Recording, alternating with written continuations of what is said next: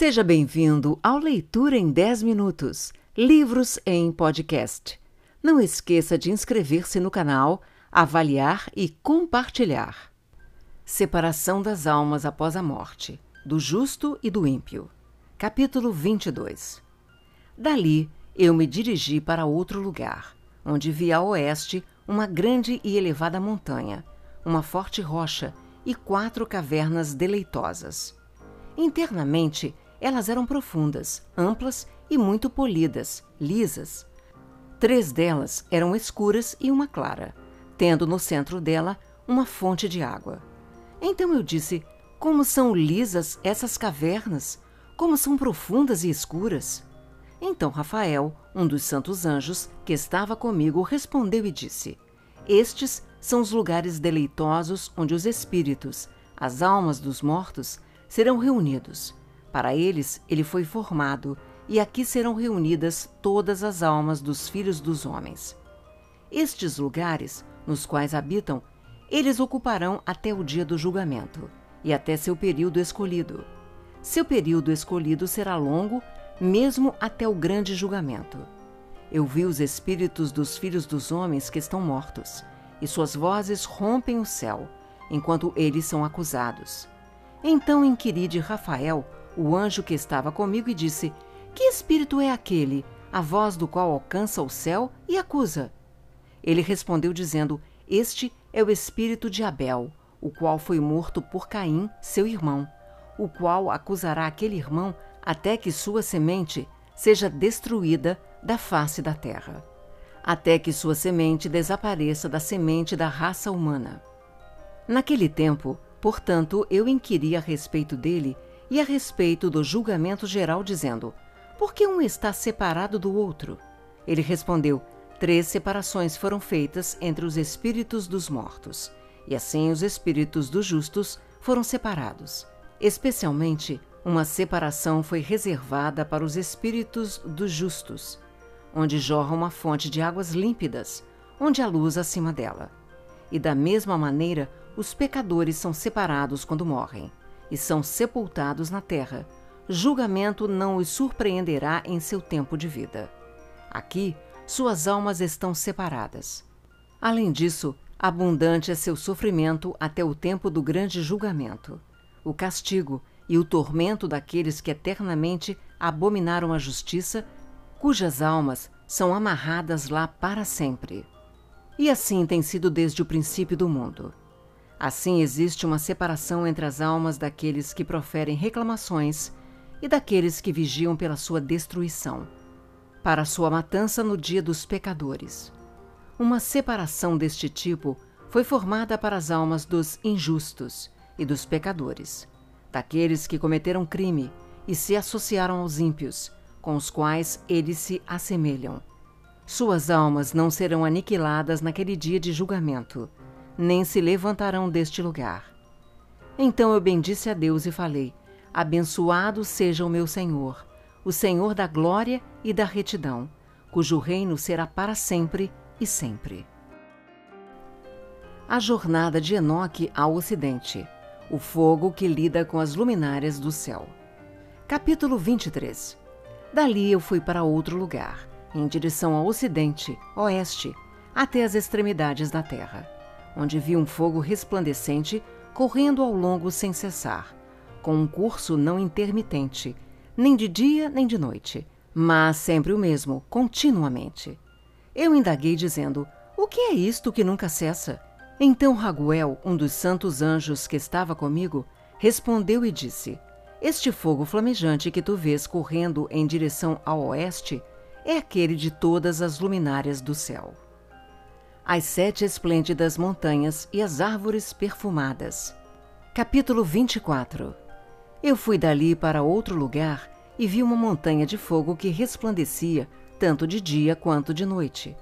Fui em direção a ela e percebi sete esplêndidas montanhas, as quais eram diferentes umas das outras.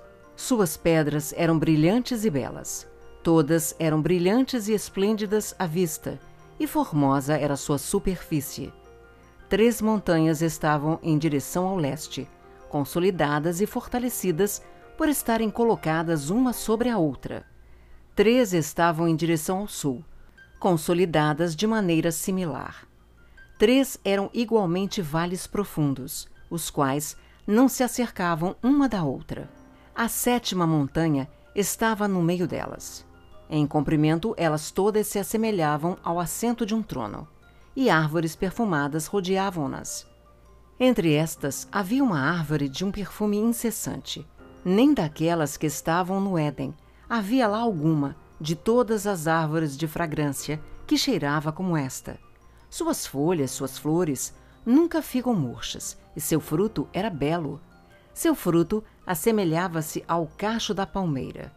Eu exclamei: Vê, esta árvore é vistosa de aspecto, agradável em suas folhas e o aspecto de seus frutos é delicioso à vista. Então Miguel, um dos santos anjos que estava comigo e um dos que presidem sobre elas, respondeu: A árvore da vida. Capítulo 25. E disse: Enoque, por que inquires a respeito do perfume desta árvore? Por que estás inquisitivo para sabê-lo? Então eu, Enoque, respondi-lhe e disse: Concernente a tudo, eu estou desejoso de saber mas particularmente com respeito a esta árvore. Ele respondeu-me dizendo: A montanha que tu vês, o prolongamento da qual assemelha-se ao assento do Senhor, será o assento no qual se assentará o santo e grande Senhor da glória, o eterno Rei, quando ele virá e descerá para visitar a terra com bondade. E aquela árvore de agradável aroma, não de um perfume carnal, lá ninguém terá poder para tocá-la até o tempo do grande julgamento, quando todos serão punidos e consumidos para sempre. Isto será conferido sobre os justos e humildes. O fruto da árvore será dado aos eleitos, pois em direção ao norte, vida será plantada no santo lugar, em direção à habitação do eterno Rei. Então eles se regozijarão grandemente e exultarão no santo. O doce perfume entrará em seus ossos e eles viverão uma longa vida na terra como seus antepassados. Em seus dias não haverá tristeza, angústia, aborrecimento e nem punição os afligirá. E eu abençoei o Senhor da glória, o eterno Rei, porque ele preparou esta árvore para os santos, formou-a e declarou que ele a daria para eles. Jerusalém e as montanhas, desfiladeiros e córregos. Capítulo 26 Dali eu parti para o meio da terra e contemplei um lugar abençoado e frutífero, onde havia árvores com galhos que brotavam e floriam dos ramos podados. Ali eu vi uma santa montanha, e debaixo dela a água do lado de trás fluía em direção ao sul. Lá, igualmente, eu vi uma montanha santa, e ao sopé da mesma, do lado leste, um rio que corria na direção do sul. Do lado do oriente, vi ainda uma outra montanha, mais alta do que aquela, e dividindo-se as duas, uma garganta estreita e profunda, ela era o leito do rio que nascia ao pé da montanha. Do lado ocidental havia outra montanha, mais baixa do que a anterior e de porte menor. Entre estas e as anteriores havia um vale profundo. Outro vale também profundo e seco abria-se no extremo da montanha. Esses profundos vales eram estreitos, de rocha dura, nenhuma árvore crescia ali. Admirei-me com as rochas, espantei-me com os vales, e tudo aquilo maravilhou-me sobremaneira. A finalidade do Vale Maldito. Capítulo 27 Então eu disse: O que significa esta terra abençoada e todas estas altas árvores, e o vale amaldiçoado entre elas? Respondeu-me então Uriel, um dos santos anjos que estavam comigo, e disse: Aquela garganta maldita que viste foi destinada aos eternamente malditos. Ali serão agrupados todos aqueles que, com a sua boca, proferem coisas desrespeitosas contra Deus e falam com insolência da sua glória. Ali eles serão reunidos, será o lugar do seu julgamento. Nos últimos dias, realizar-se-á um exemplo de um julgamento definitivo sobre eles, na presença dos justos. Ali os piedosos louvarão ao Rei da Glória, ao Senhor da eternidade. No dia do julgamento dos pecadores, os justos o louvarão por causa da sua misericórdia, por ele manifestada para com eles. Então eu dei graças ao Rei da Glória, proclamei a sua honra e entoei um canto de louvor a ele.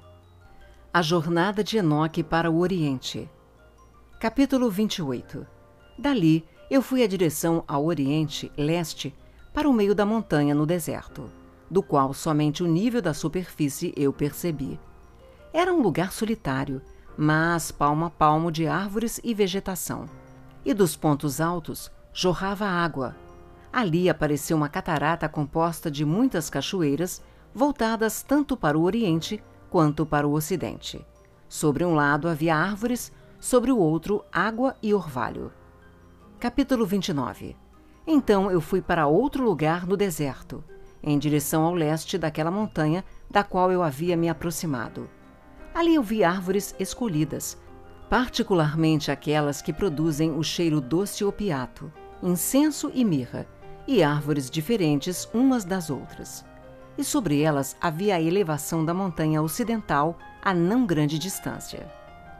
Capítulo 30 Igualmente, vi outro lugar com vales de água que nunca param, onde percebi uma agradável árvore, a qual em perfume assemelha-se à pistácia lentiscus. Em direção ao vale eu percebi o cinamomo de doce perfume. Sobre eles avancei em direção ao leste. Capítulo 31 eu vi outras montanhas. Sobre elas havia bosques de onde fluía o néctar, o chamado bálsamo ou unguento. Atrás daquelas montanhas, eu vi outra, ao leste da região. Sobre ela havia plantas de aloés, e todas as demais árvores gotejavam resina, semelhantemente às amendoeiras. Ao triturar-se a sua fruta, ela exalava toda sorte de perfumes. Não esqueça de inscrever-se no canal avaliar e compartilhar.